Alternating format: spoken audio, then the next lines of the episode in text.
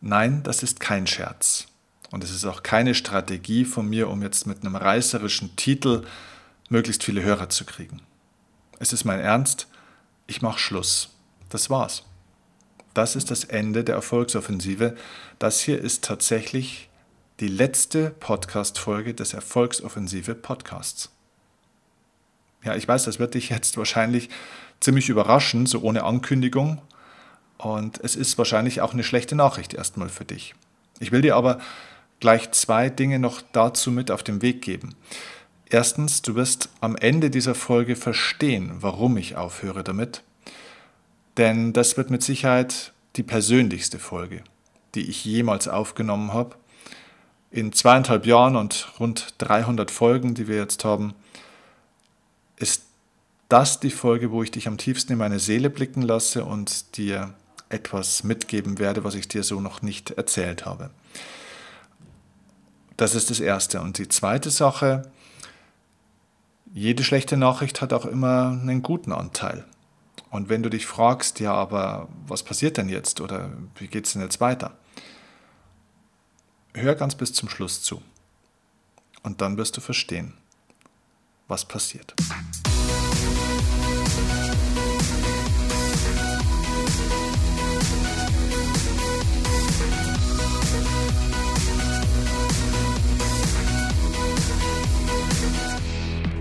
Ihr Lieben, hier ist euer Steffen Kirchner. Ja, es ist wirklich eine besondere Folge für mich. Es ist die letzte Folge des Erfolgsoffensive Podcasts. Es ist, wie gesagt, wirklich kein Scherz. Und es ist sehr besonders für mich, das hier jetzt aufzunehmen. Ich werde in den nächsten Minuten sehr viel Persönliches von mir erzählen und ich werde dir das erklären. Wie kommt es dazu? Was steckt dahinter? Ihr habt sehr viel Zeit mit mir geteilt. Ihr habt mir sehr viel Feedback gegeben. Ihr habt mir sehr viel zurückgegeben. Wir sind eine sehr lange Reise miteinander gegangen. Und ähm, dieser Teil der Reise ist nun an einem Wendepunkt. Jede Reise hat verschiedene Phasen. Und es ist das Ende einer Phase unserer gemeinsamen Reise. Und warum es zu diesem Ende dieser Phase kommt, möchte ich dir jetzt kurz erklären. Was ist bei mir in den letzten Wochen und Monaten passiert? Was hat sich in mir getan? Was ist in meinem Leben entstanden? Was ist mir bewusst geworden? Wozu habe ich mich entschieden? Ich will dich dazu ganz kurz, ganz tief in mein Leben, in meine Seele mitnehmen, weil daraus kannst du mit Sicherheit viel für dein Leben lernen und kannst nachvollziehen, warum ich glaube, diese Entscheidung so treffen zu müssen und was dann jetzt eigentlich passiert. Was hat diese Entscheidung jetzt für eine Konsequenz? Und was bedeutet das vor allem für dich? Schau, seit ich ein kleines Kind war, habe ich den Tennissport geliebt. Ich habe Boris Becker im Fernsehen gesehen. Ich war ein begeisterter Bewunderer von ihm, von dieser Ausstrahlung, die er hatte, von seinem Siegeswillen, von seiner mentalen Stärke. Ich fand das großartig. Ich war wirklich fasziniert von ihm. Und nicht nur von ihm, sondern auch von diesem Sport. Der Tennissport hat mich fasziniert. Und so habe ich als Kind gebettelt, gebettelt, gebettelt bei meinen Eltern, dass ich doch bitte auch Tennisunterricht nehmen dürfte. Ich wollte Tennis spielen lernen. Und so habe ich gebettelt. Und irgendwann durfte ich. Gut, es hat über ein Jahr gedauert, aber es hat sich ausgezahlt. Und so durfte ich nach einem Jahr tatsächlich Tennisunterricht nehmen. Und tatsächlich, als ich das erste Mal in meinem Leben auf einem echten Tennisplatz stand und die ersten Bälle schlagen und treffen durfte, ich habe diesen Sport von Anfang an wirklich geliebt. Genauso wie es sich in meiner Vorstellung angefühlt hat, hat sich es in der Realität angefühlt. Und der Tennisplatz ist zu meinem persönlichen Zufluchtsort geworden sozusagen. Es war ein Ort, an dem ich endlich mal die Kontrolle über die Dinge meines Lebens hatte oder über mein Leben generell, in dem ich endlich mal meinen Erfolg selbst bestimmen konnte, ganz anders als in meinem sonstigen damaligen Leben. Weißt du, ich bin als Einzelkind geboren, von zwei tollen Eltern. Ich habe eine wunderbare Mutter gehabt, einen wunderbaren Vater. Beide liebten mich total. Äh, ich liebte natürlich sie auch. Das Problem ist, sie liebten sich gegenseitig nicht wirklich. Und bei meiner Mutter war es noch schlimmer, sie liebte sich auch selbst nicht.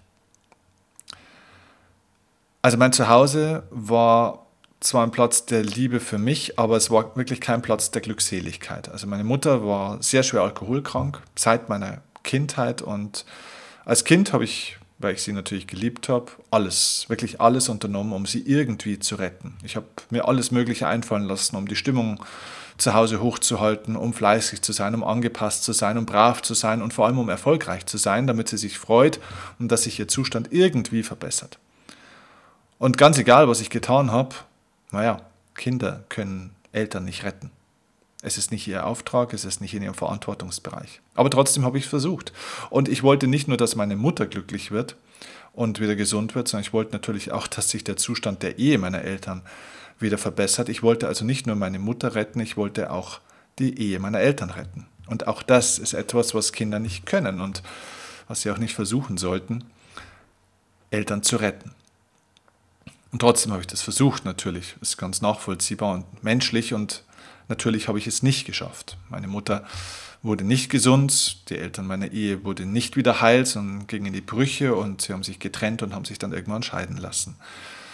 Und so bekam ich den Glaubenssatz, okay, egal wie sehr du kämpfst, egal was du tust, egal wie sehr du dich bemühst, die Dinge, die du wirklich erreichen willst, die kriegst du nicht. Die schaffst du nicht. Also du kämpfst zu wenig, du tust zu wenig, du kannst zu wenig, du bist zu wenig. Du kriegst es nicht hin. Und das war so ein Glaubenssatz, der sich bei mir durch diese Erfahrung entwickelt hat. Also mein Selbstvertrauen war ehrlich gesagt im Minusbereich. Und auf dem Tennisplatz allerdings war das alles ein bisschen anders. Auf dem Tennisplatz konnte ich diesen, ja, dieser inneren Leere, die sich in mir entwickelt hat, entfliehen. Ich konnte das verdrängen zumindest mal. Denn dort konnte ich endlich mal so erfolgreich sein, wie ich sein wollte. Da hatte ich ganz, ganz viel unter Kontrolle. Und deswegen habe ich so oft gespielt, wie es nur irgendwie ging. Und da ich Gott sei Dank auch noch ein bisschen Talent hatte, bin ich dann in diesen Hochleistungssport plötzlich so reingeschlittert. Und so entstand dieser Wunsch von mir, mit Tennis mein Geld zu verdienen, also Profi zu sein. So, und plötzlich ging es jetzt nicht mehr ums Spiel, sondern es ging um einen Beruf. Also es ging um meine Existenz. Jetzt ging es um Geld.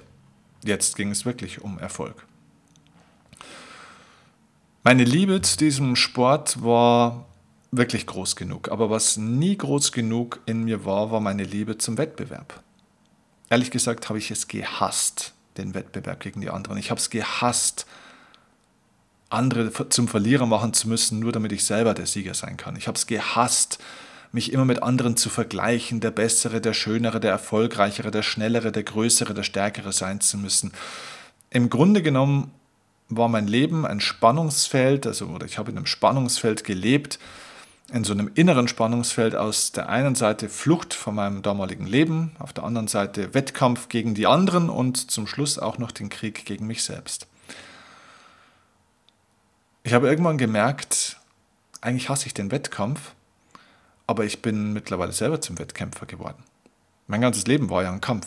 Ne? Ich habe nur überall Kampf gesehen. Meine Mutter kämpfte gegen ihren Körper und gegen die Dämonen in ihrem Kopf, kämpfte gegen den Alkohol, kämpfte auch gegen das ja, Kaputtgehen ihrer Ehe, äh, kämpfte teilweise gegen ihren Mann, also gegen meinen Vater.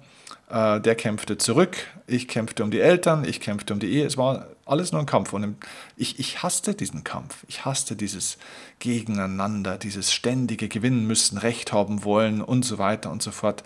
Aber durch diesen Leistungssport wurde ich irgendwann selber zum Wettkämpfer. Obwohl ich das innerlich ablehnte, bin ich selber in die gleiche Spur gekommen.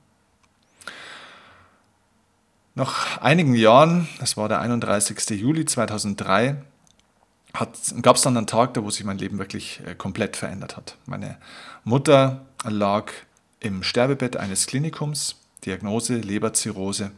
Also der Alkohol hatte ihr Leben komplett zerstört. Jahre zuvor war sie schon mal auf der Intensivstation, war ähm, ja, dem Tod geweiht sozusagen und die Ärzte hatten eigentlich die Hoffnung so ein bisschen aufgegeben und es gab nur noch wenige Chancen, dass sie auch zurückkam, aber sie kam damals zurück. Da war ich ungefähr ja, zwölf Jahre alt. Dieses Mal, an diesem 31. Juli 2003, war es klar, das Spiel ist vorbei, der Kampf ist verloren, es gibt kein Zurück, diese Frau wird sterben. Und so stand ich ja, in diesem Klinikum mit ihr in diesem Zimmer und sie lag da und ich sah ihr, auf gut Deutsch gesagt, beim Sterben zu. Und da hatte ich eine Erkenntnis, die mein Leben verändert hat. Und diese Erkenntnis hat auch einen, oder da gibt es einen Grund, da gibt es eine Verbindung zu dem, was ich dir heute erzählen möchte. Und sie ist auch mit ein Auslöser für diese Folge von heute. Weißt du, meine Mutter war ein großartiger Mensch. Sie hatte ein riesiges Herz. Sie, liebte die Menschen und die Welt. Sie liebte nur sich selbst nicht. Und die Menschen liebten auch sie. Und äh, sie hatte wirklich enorme Talente. Sie hatte eine Menge Temperament und sehr, sehr viel Leidenschaft. Also im Endeffekt war sie ein Mensch voller Potenzial. Und mir wurde damals, als ich ihr beim Sterben zusehen musste, klar, mein Gott, was für ein Potenzial, was für ein Talent, was steckt da in so einem Menschen alles drin. Aber dieses ganze Potenzial wird in den nächsten Minuten oder Stunden mit dieser Frau, mit diesem Körper aus dieser Welt gehen. Und zwar größtenteils ungenutzt. Ein Drama. Es ist ein Drama für sie selbst, natürlich auch irgendwo ein Drama für mich damals gewesen und vor allem ein Drama für viele Menschen, die davon hätten profitieren können. So, und damals wurde mir in dem Moment bewusst, dass ich aufhören wollte mit dem, was ich damals tat. Und zwar mit diesem Tennisleistungssport, mit dem Wettbewerb. Ich hatte die Schnauze so voll. Und damals entschied ich mich, Alter, ich mach Schluss. Das war's. Ich höre auf. Ich will nicht mehr gegen Menschen arbeiten, ich will für Menschen arbeiten. Ich will nicht mehr gewinnen, ich will ihnen helfen.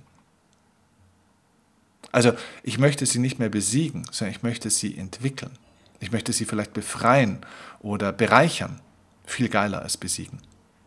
Und das war der Start von meiner Karriere, von dem, was ich heute eigentlich mache.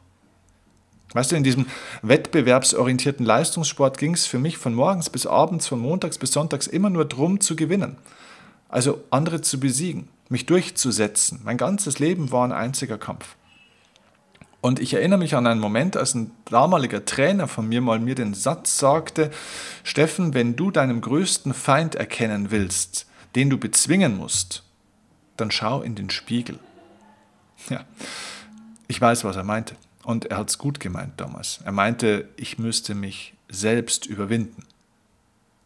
Aber diese Haltung, dass man, wenn man in den Spiegel schaut, seinen größten Feind sieht, seinen größten Gegner, den man bezwingen muss. Ich glaube, diese innere Haltung führt zu einem enormen inneren Unfrieden und somit auch zu einer ständigen inneren Unzufriedenheit. Und das war das, was ich damals erlebt habe, was ich damals gefühlt habe, sehr, sehr lange, die, über die Hälfte meines Lebens. Und du kannst dich selber mal fragen, wenn du in den Spiegel schaust, wen siehst du da? Deinen besten Freund oder deinen größten Feind? Was würdest du sagen? Weißt du, ich habe für mich gelernt, beim Kampf gegen sich selbst, da gibt es keine Gewinner. Wenn man Krieg gegen sich selber führt, ein Krieg produziert keine Gewinner, er produziert nur Verlierer. Wenn du dich selbst besiegst, wenn du dich selbst überwindest, dann wirst du vielleicht im Idealfall, ja, also wirklich im Idealfall, vorübergehend erfolgreich, du erreichst deine Ziele, aber wirklich glücklich wirst du so nicht. Und deswegen habe ich mich damals entschieden, eben aufzuhören. Und heute und jetzt entscheide ich mich wieder, aufzuhören. Mit diesem Podcast, mit der Erfolgsoffensive. Damals im Hochleistungssport war mein tägliches Credo, man muss das Maximum aus sich selbst herausholen. Und so habe ich das jeden Tag versucht. Ich versuchte das Maximum aus mir herauszuholen. Und genau in dieser Mentalität steckt doch dieses generelle Problem in unserer Welt. Wir versuchen immer das meiste und das Beste aus allem und jedem herauszuholen. Unternehmen versuchen das Maximum aus ihren Mitarbeitern herauszuholen. Menschen versuchen an sich zu arbeiten und das Maximum aus sich herauszuholen. Und in der Landwirtschaft und in der Wirtschaft versuchen wir das meiste aus den Ressourcen rauszuholen, aus dem Planeten rauszuholen, aus dem Boden rauszuholen. Stell dir das mal vor, das Leben ist so ähnlich wie ein Ackerboden. Und dieser Ackerboden soll deine Ernte, also dein Lebenserfolg in den verschiedensten Lebensbereichen hervorbringen. Also zum Beispiel, dass du finanziell stark bist, dass du eine tolle Partnerschaft hast, dass du einen tollen Beruf hast, dass du gesund bist und so weiter. So, was passiert denn jetzt über Jahre hinweg, wenn du versuchst, immer das Maximale herauszuholen? Naja, du musst ja nur mal in die Landwirtschaft schauen. Was haben wir denn mit unserem Planeten gemacht? Beim Versuch, das Maximale herauszuholen. Schau mal hin. Die ganzen Viren, die ganzen Naturkatastrophen, die wir haben. Ist alles eine Folge dessen, weil wir versuchen, kurzfristigen Erfolg zu produzieren, indem wir das Maximale herausholen, aber das ist alles auf Kredit. Das ist alles für das, dass später ein größerer, viel größerer Schaden entsteht.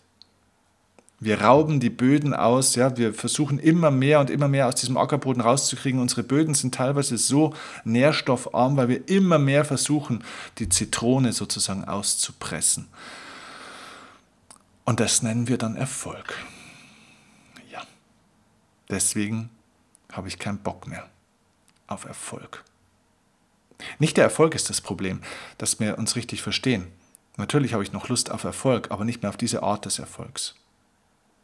Nicht mehr mit dieser Perspektive, nicht mehr aus diesem, lass uns das Beste aus uns herausholen, aus dem Leben herausholen, aus unseren Möglichkeiten herausholen. Nein, ich glaube, es geht um was anderes.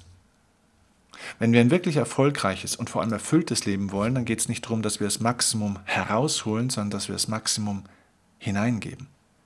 Dass wir das Maximum bewirken. Richtig? Dann schau doch mal zurück. 150, 200 Jahre. Wie haben die Menschen denn damals gelebt? Im Vergleich zu uns heute ist doch das ein Wahnsinn. Wir haben heute durch den gesellschaftlichen, technologischen, medizinischen und auch sonstigen Fortschritt ein Leben, das einen solchen Komfort bietet, eine solche Sicherheit, also zumindest mal in den meisten Teilen dieser Welt. Zum Beispiel hierzulande, sagen wir mal der deutschsprachige Raum, zumindest in unserer Gesellschaft. Wir können uns zu jeder Zeit jede Information aus dem Internet holen. Innerhalb von Sekunden können wir alles wissen, was wir wollen. Wir können so viel lernen. Wir können zum Supermarkt gehen und uns eine Vielzahl von Nahrungsmitteln in fast jeder beliebigen Menge einfach kaufen. wir haben ein Angebot an Nahrungsmitteln, an Nährstoffen, die die Leute im Mittelalter ihr ganzes Leben zusammengerechnet nicht hatten. Wir können für Spottpreise durch die ganze Welt fliegen. Wir haben grenzenlos sauberes, klares, gesundes Trinkwasser aus unseren Wasserhähnen. Wir haben sogar, wenn wir im, im unteren Mittelmaß in Deutschland leben, also das heißt ein, nicht mal in der Mittelschicht, sondern in der Unterschicht leben, dann haben wir in größten Teilen, hat jeder Durchschnittsbürger in Deutschland ein besseres, komfortableres Leben als die größten Könige des Mittelalters. Mach dir das mal bewusst. Das heißt, wir haben wirklich alles, aber eines sind wir in diesen ganzen Jahren und Jahrhunderten nicht geworden. Glücklicher und erfüllter. Das heißt, der ganze Erfolg hat uns eigentlich nicht glücklicher gemacht. Und deswegen möchte ich nicht den Erfolg verdammen, sondern die Strategie, wie wir versucht haben, Erfolg zu erreichen. Denn was ist der Grund dafür? Der Grund dafür ist aus meiner Sicht, dass wir vergessen haben, diesen äußeren Reichtum, den wir erschaffen haben, der großartig ist, dass wir den auch im Inneren erschaffen. Wir haben diesen inneren Wohlstand noch nicht erschaffen, sondern nur den äußeren. Und somit fühlen wir uns teilweise innerlich noch viel, viel leerer. Ich meine, überleg mal, eines der größten Probleme in unserer Welt heutzutage, womit die meisten Depressionen und so weiter entstehen, und das ist statistisch erwiesen, ist das Problem der Einsamkeit. Menschen vereinsamen. Überleg dir das mal. Wir sind jetzt dann bald 8 Milliarden Menschen auf dieser Welt. Wir sind eigentlich, manche sagen, viel zu viele. Und wir sind einsam. Ja, weil wir innerlich einsam sind. Weil wir versucht haben, im Außen immer mehr zu erschaffen und damit eine Leere füllen wollten, die eigentlich in unserem Inneren liegt. Und deswegen möchte ich aufhören mit der Offensive nach dem Erfolg. Nicht, wie gesagt, weil er schlecht ist, sondern weil er nicht der Ursprung, weil er nicht die Quelle ist für das, was wir eigentlich wirklich wollen. Erfolg ist schön, Erfolg ist geil, es macht Spaß, viel Geld zu haben. Es ist gut und sicher, viel Geld zu haben. Und wer viel Geld hat, kann viel helfen. Es ist toll, ein schönes Auto zu fahren, sich sein Traumhaus zu verwirklichen, einen Pool im Garten zu haben, ein zweites, ein drittes Auto zu haben, in tolle Urlaube fahren zu können, sich was leisten zu können. Das ist wunderbar. Und trotzdem ist es nur ein Teil. Und was ist mit dem anderen Teil? Und deswegen möchte ich gerne umswitchen. Ich möchte umswitchen vom Erfolg zur Erfüllung. Ich möchte umswitchen, dass wir nicht mehr nach außen, sondern nach innen schauen. Ich will wegkommen vom Egoismus und hin zur Kooperation. Weg vom Wettbewerb hin zur Community. Und auch ein Stück weit weg vom ständigen nur Denken hin mehr zum Fühlen. Es gibt dieses Buch Think and Grow Rich. Denke nach und werde reich. Ich glaube, wir sollten aufhören, uns reich zu denken. Wir sollten anfangen, uns reich zu fühlen. Wir sind Weltmeister im Denken. Wir wissen auch so viel und wir denken ganz schön viel nach. Dieses Denken hat uns dazu gebracht, dass wir immer mehr Depressionen haben. Aber wir sind nicht unbedingt schlauer geworden, bloß weil wir mehr denken, oder? Wir haben aufgehört zu fühlen. Wir müssen mehr fühlen wieder. Und ich glaube, wir müssen wegkommen vom Kämpfen hin zum Helfen. Wir müssen aufhören zu verteidigen und müssen das Verteidigen tauschen in einen Teilen. Und vielleicht sollten wir auch wegkommen vom übermäßigen Konsumieren hin zum Kreieren. Das gilt auf allen Ebenen. Nicht nur Informationen konsumieren, Videos, Podcasts, Bücher, Seminare, nicht immer noch mehr Informationen, Inspirationen, Techniken, Tools, Strategien, Methoden, Prinzipien konsumieren, sondern wir sollten kreieren. Wir sollten mit dem, was in uns ist, etwas erzeugen. Das Wort kreativ bedeutet etwas erschaffen. Das heißt, wir sollten natürlich investieren und daraus kreativ etwas produzieren. Denn damit verändern wir die Welt. Weißt du, die Welt wird nicht besser, bloß weil du mehr weißt. Die Welt wird nicht besser, bloß weil du mehr konsumierst.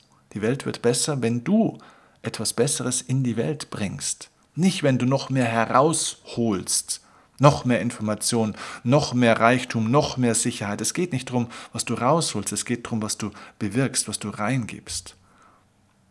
Und zu guter Letzt, glaube ich, sollten wir vom Wissen zur Weisheit. Und dafür brauchen wir Erfahrung.